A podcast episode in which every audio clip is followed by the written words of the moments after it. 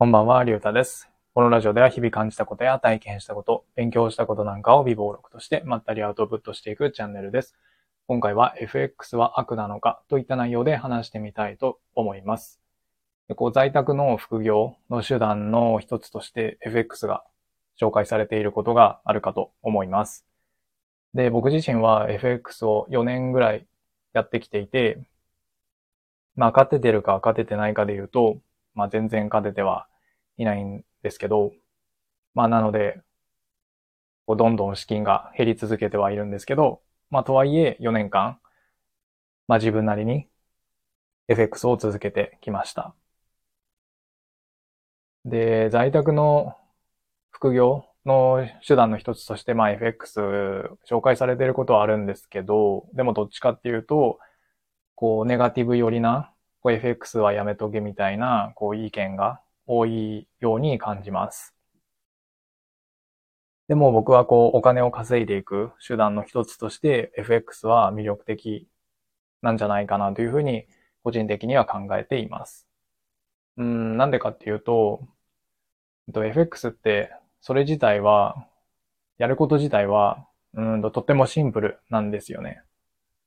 まあ買うか売るか何もしないっていうこの3つの選択肢しか取れない。まあもちろん、うんと、こう、FX って始めるのは簡単なんですけど、誰でも始められて簡単なんですけど、でも見ているチャートの向こう側には、まあプロの投資家だったりとか、まあ専業トレーダーだったりとか、まあセミプロ級の人まで、こう、そういう人たちがいる中で、こう、勝ち続けていく。まあそういうのは、うんと難しいですけど、まあなので僕自身も勝てて、勝ててはいないんですけど、でも、うんと取れる行動自体は3つしかないので、うんと、その3つの行動を、まあどのタイミングで取っていくかっていう、まあそういうことに、こう注力できるというか、そこにフォーカスしておけばいいので、うんと、なんて言うんですかね。やることが明確というか、ちゃんと勉強して、その3つの行動を、うんと、どういった時に、うんと、どういうふうに取っていくか、そこにこう集中しておけばいいので、うーんと、なんて言うんですかね。こう明確、やることが明確なので、こう自分が何をしていけばいいのかっていうのが分かりやすいのが僕的にはすごいいいなというふうに思っています。うん。ブログとかだと、なんかどこの、どこをどう改善していけばいいかって最初のうちは、うーんと、なかなか難しい、いろんな要素が絡み合ってるような感じがするんですよね。例えばまあタイトルを決める、まあコピーライティングなのか、セールスライティングなのか、まあ使われてる画像なのか、SEO なのかとか、そういった形で、うんといろんな要素が絡み合ってきて、改善とか修正が、うんといろんなところで必要になる。でも FX であれば、うんとその、買う、売る、何もしないという、まあ3つの選択肢をこう、どこで取るか。で、それをと、その行動を取ったタイミングが悪かったのかとか、そういうふうに、うんと、なんて言うんですかね。その PDCA を回しやすいというか、そういうふうに僕は感じています。うん。であと、誰とも関わらずに、本当に一人で淡々と、こう、お金を稼いでいける手段だというふうにも思っているので、そういう人付き合いが苦手な、まあ僕みたいなタイプにとっては、この FX でお金を稼げたら、うんと、すごい夢があるなというふうに思っています。じゃあなんで、その副業の手段として紹介されている時に、こう、ネガティブ寄りな意見が多いのかって考えた時に、まあ思ったのは、やっぱりこう、借金するイメージがある、だというふうに思ったんですよね。でも実際に FX をやってみると、まあやっ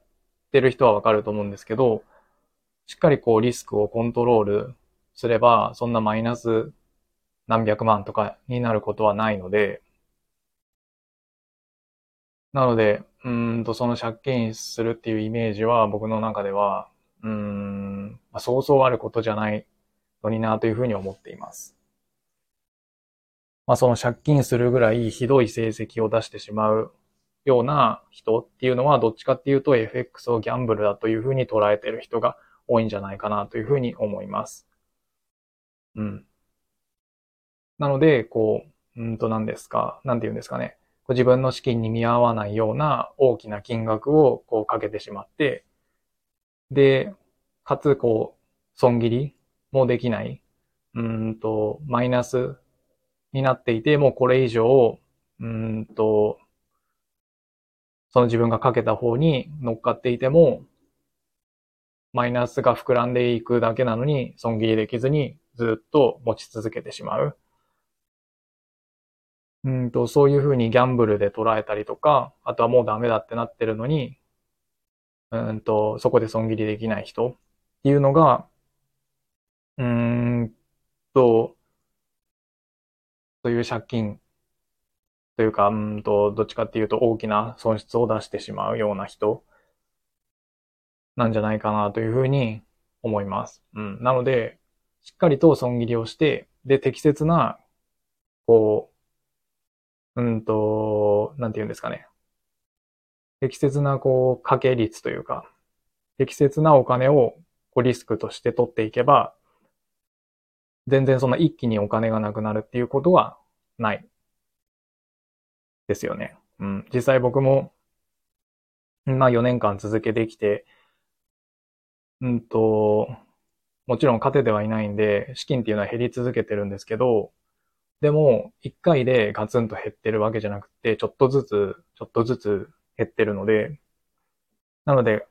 うんと、これまで口座に入ってるお金をを溶かしたことっていうのは、うん、まだないですよね。まあ、なので、うんと、そういう FX に借金をしそうっていうイメージがあるかと思うんですけど、でも実際はちゃんと、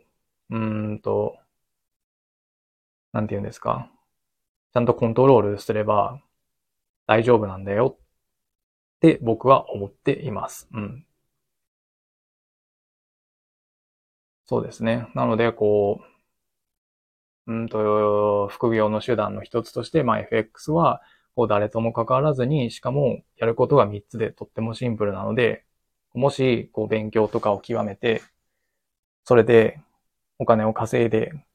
稼ぎ続けることができるようになれば、うんと非常に夢がある手段なんじゃないかなというふうに思っています。で、もし、こう借金思想みたいなイメージがあるとしても、それはおそらく、うんと、しっかりと資金のコントロールができていなかったり、まあ、ギャンブルみたいなトレードをしてしまっている可能性が高いので、まあ、その面はあんまり心配しなくてもいいんじゃないかなというふうに思います。うん。